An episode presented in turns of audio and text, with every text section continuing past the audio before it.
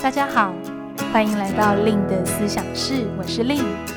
我是一名猎头职涯教练，同时也是思想公司的创办人。思想团队致力于提供最专业的猎才服务与求职职涯课程。在思想室中，我会和大家来分享我的猎头经验、求职与职涯议题，希望陪伴大家不只找一份工作，而是找一个人生的可能。Hello，大家好。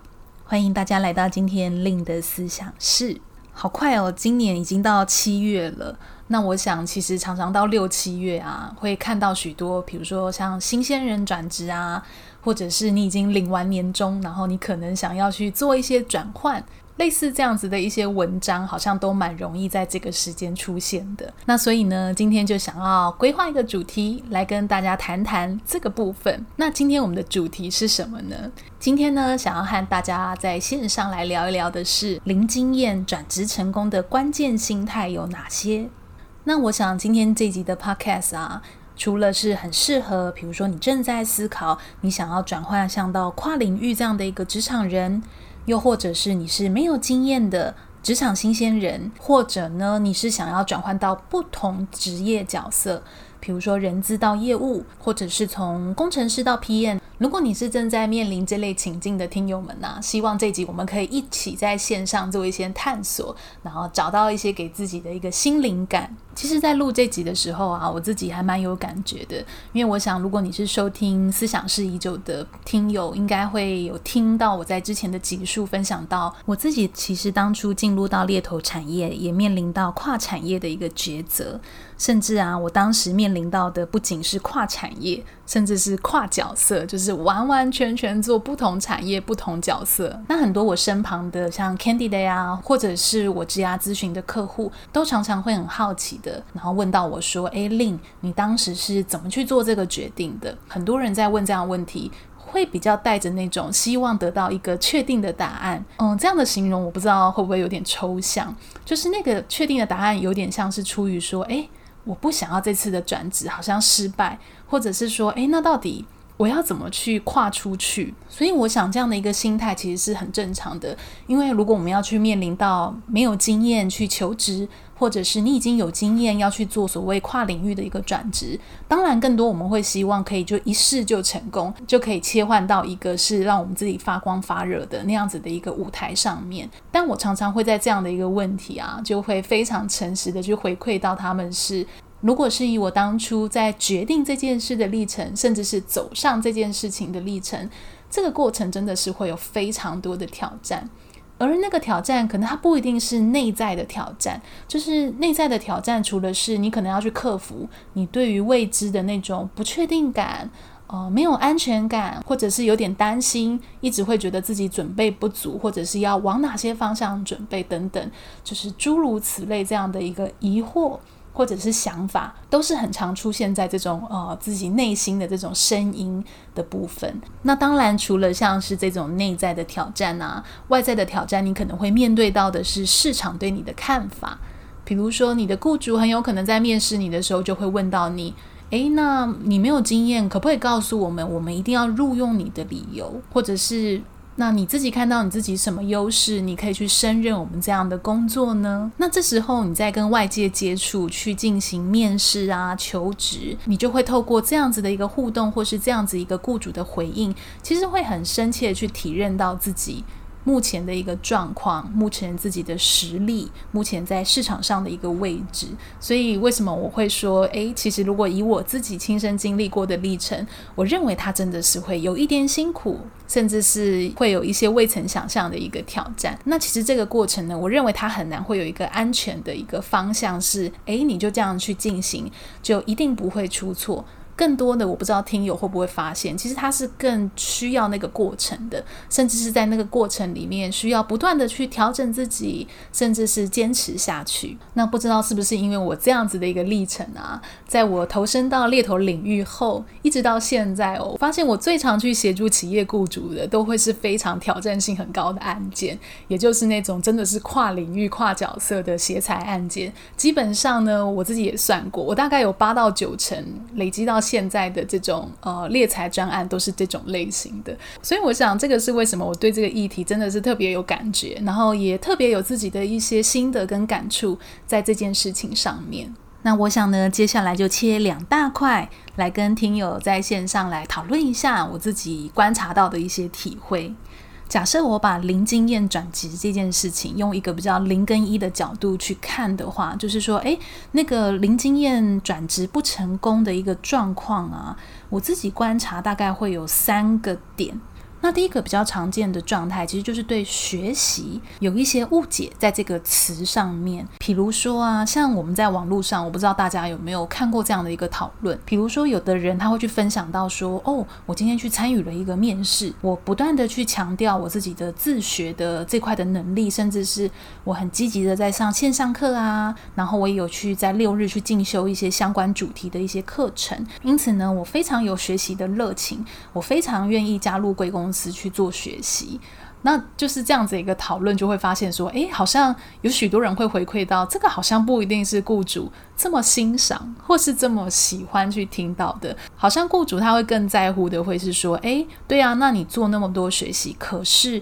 你有没有一些佐证，就是一些比较正式的一些，呃，或者是非正式的一些经验，是你可以去说服他们的，而不是只是用，诶，有学习或者是有热忱的角度，而不是只单纯用有热情、有热忱这样的一个。角度为出发，所以像这样子的一个例子啊，就会很明显看到的是说，有时候在我们职场人的立场，可能我们会对于雇主想要的，有时候会有一些落差或者是一些误解。如果我们怀抱着这样子的一个误解去投资自己的时间去进行学习，其实很有可能我们得到的那个回馈，也就是雇主的回应，是不如我们的一个预期的。所以这个其实是我常常会去提醒职场人，诶，去进行学习的时候呢，不妨可以先去思考一下你学习的动机跟你学习的目的到底是什么。假设你的学习动机是非常单纯，就是诶，我希望可以有更多的专业能力，我希望有更多的一个薪水，那这样子的一个考量其实都是非常站在外界的。就是非常需要站在雇主角度的。我的意思是，这样的思维方式，并不是说我今天投入这个学习，我就一定可以保证赚到某一定的钱，或者是一定可以养成某一个专业，因为它会有一些不可控制的因素，就是必须要去考量到市场上面雇主的眼光，或者是市场在评断这些专业能力的价值是什么。因此呢，如果你是用这样子的一个比较功能型的目的去进行学习，当然也不是不行，而是可能在你投入这个学习前，也必须要先去收集一下相关的资讯。是，那到底目前市场怎么看这件事情？那我想第二个部分就会是说，这个学习到底有没有去扣到你自己的一个特质本身？这个会是我想要跟大家接续分享的一个第二点，就是容易会导致这个转职不成功。在这种零经验的状况下，其实特质它会去占到一个非常非常重要的一个比例。了解自己的特质啊，它会比较容易去形塑一个清楚的一个个人定位，或者是说，如果你很清楚自己的特质，你可以把它延伸到一些很有目标性的一个学习上，甚至是你在做面试、思考你接下来这种跨领域、跨角色的转换。的时候，你会比较容易在跟雇主的互动里面，去很明确或是很清晰、有自信的去说出你看到的共通性是什么。好比说啊，像我的身旁就有一个这样的一个例子是，诶，这个职场人他本来是做这种数位广告的一个投手，那他后来转行去做所谓人资这样的一个角色。那我不晓得听友们听到这段有没有觉得哇，这两件事情好像是非常不太一样的职业角色，甚至产业应该也非常不一样。那其实，在那样子的一个案例里面，就是我想要跟大家强调的，因为我有看到这个人，他其实非常清楚他自己的特质，包含他的亲和性，包含他非常享受沟通，喜欢沟通，所以他在做数位广告的投手的时候，他也非常常去接洽客户。甚至是客户有一些困难挑战的一个地方，他总是比较容易是当那个能够去摆平这件事的一个桥梁。那他在进行这样的一个转换的时候，其实自然他会很有说服力。为什么呢？因为第一，他的形象就是他本身的一个呈现，是很容易让人在第一时间在跟他面试或对谈的时候，就可以感觉到他那样亲和度，或者是那样子的一个沟通能力。比如说，包含他怎么用字，他怎么抓词抓得很精准去传达他的想法。那再来是他在面试的时候，当他是可以很清楚、很肯定的告诉雇主是。我为什么想要做人资？因为我看到人资跟我的所谓的一个呃职业能力上面，或是特质上面，其实有一些共通的一个地方。那当他的形象跟他很清楚的去传达这样的一个讯息，他的逻辑其实是非常一致的。那这个其实就会无形中去加深雇主在看待他的那个信心。那这也会导致一个结果是，他会相较有机会比较容易的去迁移到一个他想要去的一个跨领域或是跨角色的一个上面。因此呢，了解自己的特质，我认为他会 link 到我们刚刚提到的这个学习，然后也会去强化你在准备这件事情上的那种。说服力道。第三部分呢，我认为会容易导致零经验转职不成功啊，会是试试看的这个心态。像我就想到，我之前曾经在面试呃实习生的时候，就是诶，他真的是没有相关经验，但是我那时候看履历，我觉得他好像有一些社团经验，可能有机会是可以被训练的。那因此我就邀请他来我们办公室面试，结果没想到我一坐下来，我就好惊讶。他跟我提到为什么他今天来面试，他就跟我说：“诶，我就是来看看而已。”所以那时候我记得我在坐下来的时候，在三分钟内我就马上听到这个部分，就是那个纳闷是：那我今天我要用什么样的心态？再带入到跟这位实习生的面试呢？因为当对方他其实是用一个来看看这样的一个想法，所以确实我那天跟他的面试，我非常短就帮他结束掉了，大概可能也不到二十分钟，就比较礼貌上的稍微做一些认识。但我想会有这样子的一个结果啊，也跟那个我决定投入在这个面试的这种心力跟认真程度，被那句来看看，只是来看看而影响。所以我想要跟大家来分享的是，其实面试它真的是一个双向的一个。一个过程，它是互动性的。那像这样的一个情况，它也不只发生在没有经验的职场人身上。像我也会遇到一些，诶，他是已经非常有经验的职场人。比如说，如果问到说，嗯，他为什么会今天想要来参与这个面试？可能对方他会直接回答说，哦，我没有一定要离开现在的工作啊，我只是来看看，我只是因为有这个机会，我想说来试试看。那我想这样子的一个回答角度，其实就会跟我刚刚分享那位实习生的案例，我认为他会容易去创造一个印象，就会是，诶，好像你没有这么认真，好像你没有这么的呃有承诺在这件事情上面。其实有一些职场人，他会之所以有这样回答。不一定代表他没有兴趣，也很有可能他很有兴趣，只是他的表达方式，他可能比较是因为他不太确定或是不太有自信，在这个情况下面，所以因此用了一个看似非常间接的回答，再去跟他的一个雇主介绍自己。那当然，我认为其实回归到一开始我在 Podcast 有跟大家分享，我想跨领域啊，或跨角色，或者是比较没有工作经验的职场人，其实面对到的一个挑战，他的阻力会是稍微。比较大的那个阻力是，你要如何在一小时里面就马上说服一个陌生人，其实你可以的这件事情。也因此，我常常会鼓励正在面临这样子情况的职场人，不要给自己留退路。其实，如果我们给自己留退路，就会容易有那个试试看，然后你就会发现，好像那个求职过程会有点像走马看花，就是哦，好像那个也很好。这个也很好，那些也很好，就是他会一直有一些想象空间，去想象你可能试试看的那个情景。但是这个过程真的会让自己比较舒服，或者是比较走到自己要的目标吗？那我反而认为它倒是不一定的。反而呢，如果我们是非常有承诺，没有给自己后路，在做这样子的一个尝试的话，会比较容易在面试里面去展现那样子的一个自信度，或者是展现像我刚刚我们讨论到的，在那个学习上啊，或者是在那个特质上面的那种说服力。那那个不给自己后路啊，其实也代表一种我们对这个选择是有承诺的。那这个承诺啊，也会比较有机会去支持自己。假设你真的拿到 offer，那你进去的一个适应程度，甚至是说你要如何是在这种完全全新的领域，短时间去快速学习，去快速融入这里面的人事物。也会比较有机会呢，在这个转移过去的领域或是角色，甚至是对新鲜的人来讲，我想这就是一个全新的职场环境，比较容易能够在里面去不管叫生存下来吗？或者是不管叫做你可以在里面去发展自己。那以上三个部分呢，其实就是来自于一些我自己个人的一个体会，或者是我观察到我身旁的一个职场人的一些状况。那我想再帮大家总结一下，我们今天三个讨论的一个点是，呃，在零经验转职啊，会往往导致不成功这样的一个结果。第一个部分会是忽略到雇主怎么去看学习这件事情。第二个呢，会是忽略从特质去延伸一些，诶，你在未来的这种跨产业、跨角色的一些共通性。第三个呢，是只抱持着试试看、来看看的一个心情去做所谓的一个求职跟转职。以上三个部分都会比较容易让我们的成功几率没有这么高。那讲到这边呢、来到尾声，我也想要跟大家来补充那个第一点，就是在学习这件事情。嗯，很多职场人呢、都会私下问我，就是说，诶令我最近去上这个证照课，哦，你觉得好不好？或者是令我去上这个 c o s e r a、Udemy 的课，你觉得 OK 吗？我可以放在履历上吗？就是类似这样的一个问题，其实某部分它都会有一点相似，就是说，诶。这样子的一个学习的证明，是不是可以帮助我去做转职或者是求职？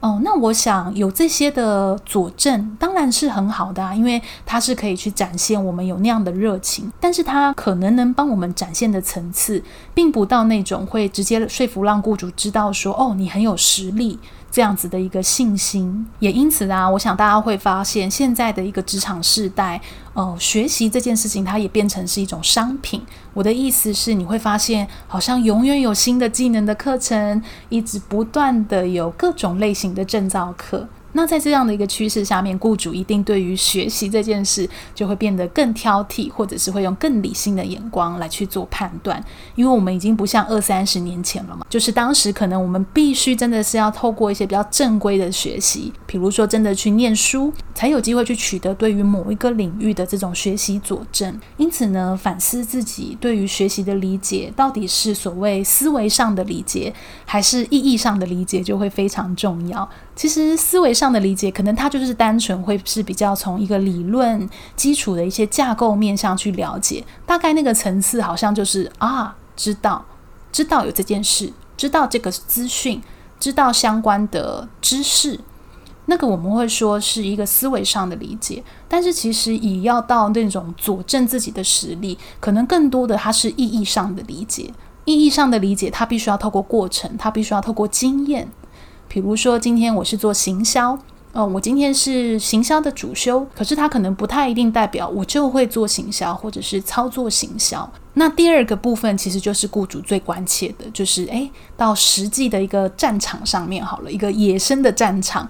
哦，为什么会用野生来形容？因为可能我们在这种纯的这种思维上的理解，它可能是一个比较相较可以预测性高、没有这么多意外的一个环境。但是我们今天到职场上，它真的就是一个野生的战场。可能你会遇到说，哦，真的是很实际的状况，客户怎么想啊？这个产业实际是怎么样啊？原来里面人的运作是这样子。那反而回归到刚刚这些职场人问我的问题：学习对履历有没有帮助？可能我们必须要去确立一个比较正确的一个心态，是对于履历的一个层次来说，它是有一些帮助的。但是它能不能达到对于去说服雇主我有那个实力去变成佐证上的那种，可能是比较难的。因此，我们更需要思维的是如何让雇主愿意去相信我们是有潜力的。那我有什么佐证可以让他去相信？这个会比单纯去强调自己说啊、哦，我已经有一些相关的学习，我一定会有极大的热忱。用这样子的一个思维角度出发，会让我们的一个准备跟在呈现自己的部分，会是更能够给雇主信心的。那针对这个佐证啊，或者是零经验，到底要怎么转职成功呢？这个部分呢，我会放在下集再跟大家继续分享。那我们的 podcast 也来到尾声喽。最后呢，我想要跟大家来预告一下近期的我的一些行程。第一个部分呢，是之前我有在 IG、Facebook 跟大家宣布，我正在跟好好的这个线上课程平台有在合作一支针对求职策略的一个履历面试的线上课程。那这个课程呢，我就会比较多用这种猎头的一个角度出发，去帮助大家呢有一个阶梯式的一个方式，用一个更有目标或是更有策略、有效率的一个角度去准备你接下来的求职过程。所以我想收听这集的听友们，应该也会非常适合加入我们这堂线上课。而这堂线上课呢，我们正在募资当中，目前会是募资到七月二十二号。